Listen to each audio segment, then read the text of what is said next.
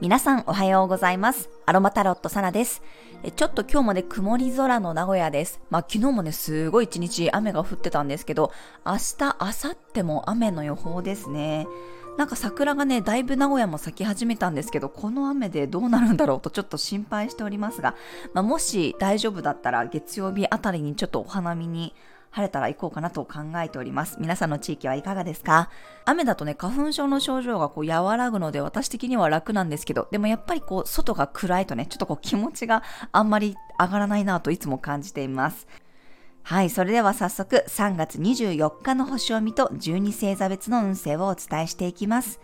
月は大牛座からスタートです。夜中ですね、午前3時44分に月がお羊座から大牛座に移動しました。水亀座に入ったばっかりの冥王星とのスクエアがいきなりありますね。そして大牛座にいる金星と重なっていき、魚座の土星とはセクスタイルというね、調和の角度です。あとサイン違いではありますが、双子座の29度にいる火星ともね、セクスタイルになっています。この火星がね、えー、約7ヶ月ほど双子座に滞在していましたが、もう明日の夜には蟹座に移動していきます。大牛座に3天体が集まっていて、よりこう安心したいというね、欲求が強まったり、自分の五感が癒されるものを求めるようになります。自分にとっての本当の豊かさ、本当にいいと思うものをね、味わったり堪能するエネルギーですね。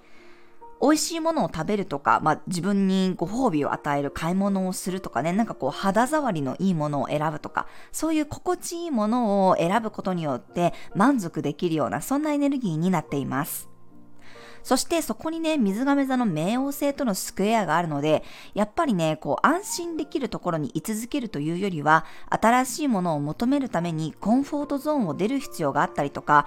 うん、食わず嫌いとかではなくね、新しいものを試すということも必要になるかもしれません。まあでもそこに対して火星と土星がね、応援してくれる雰囲気もあります。まあ、昨日の夜ね、2008年ぶりに冥王星がヤギ座から水亀座に移動しましたね。で、ちょうど私ね、この午前3時40分ぐらい、まあ、ちょうどこの冥王星とスクエアにタイトでなっている時ぐらいにパチッとこう目が覚めて、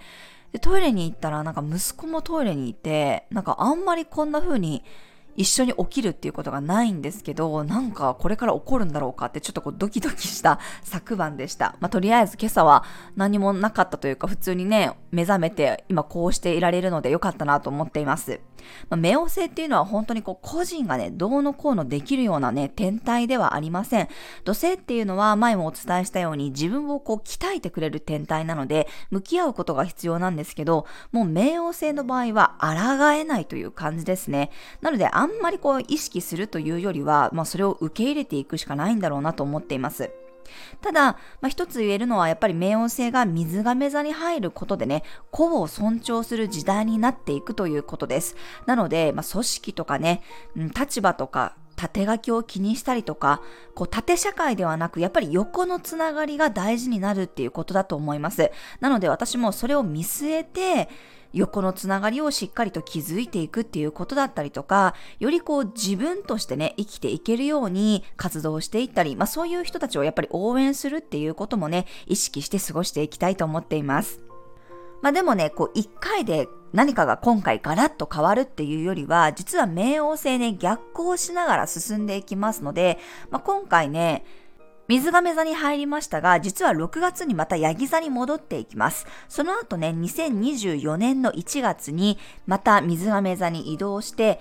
またヤギ座に戻ってね、そして最終的には2024年の11月末に完全に水亀座に入ります。なので、まあちょっとこのヤギ座と水亀座を行ったり来たりするので、まあその間またこう土の時代が壊れていく、崩壊していくっていうことと、水亀座のエネルギーがこう究極化していくっていうことがね、こう繰り返されていくかなと思います。でも、まあ優しいですよね。こう地ならしというか、何回もこう揺さぶりながら行くよ、行くよっていうことをね、私は教えてくれてるんじゃないかなと思いますので、まあ、そこにどれだけ早く気づいてね、その未来の方にベクトルを合わせるかが大事だと思います。まあ、昨日インスタグラムでもお伝えしたように、やっぱり壊れていくものを見ていくのって本当に怖いし辛いんですよ。だけど、過去じゃなくって、やっぱり未来の方に自分の意識を合わせてね、そっちにも走り出してる人にとっては、恐怖ではなくって楽しみに変わっていくと思います。まあ、そんな風にね、ちょっとこう、冥王星っていうのは、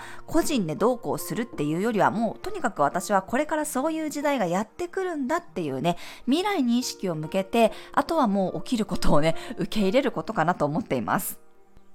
はい、まあ今日はね、お牛座に天体がたくさん集まっていますので、軽やかさを取り入れるために、ペパーミントの香りとかね、あとミントティーを取り入れていただくといいと思います。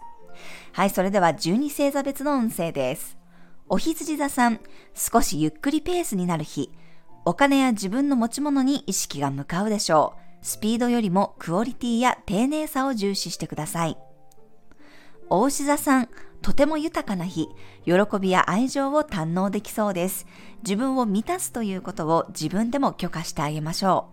う。双子座さん、水面下で物事が動く日、最後の最後の総仕上げ感があります。見えない部分にこそ丁寧に向き合っていきましょう。蟹座さん、みんなでワイワイできる日、同じ夢や理想を持つ人たちとたくさんの情報交換ができそうです。獅子座さん、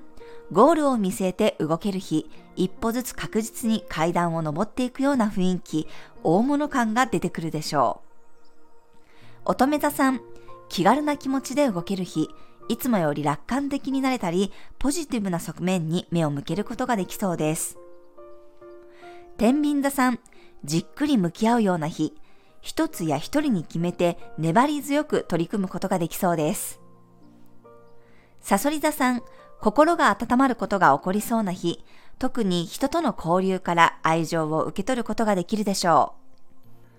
う。伊手座さん、周りから頼られる日、周囲の人のサポートができたり、細かい部分にも目が行き届きそうです。気になる部分は早めにケアしておくといいでしょう。ヤギ座さん、内側にある愛情や創造性が爆発する日、とても愛情深くなれたり、ときめいたり、ワクワクすることが起こりそうな予感。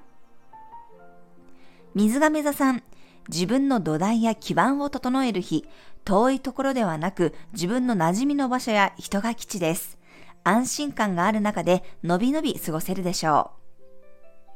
う。魚座さん、メッセージが届く日、いろんなニュースや情報が飛び込んでくるかもしれません。その場のノリを大事にして臨機応変に動いてみましょう。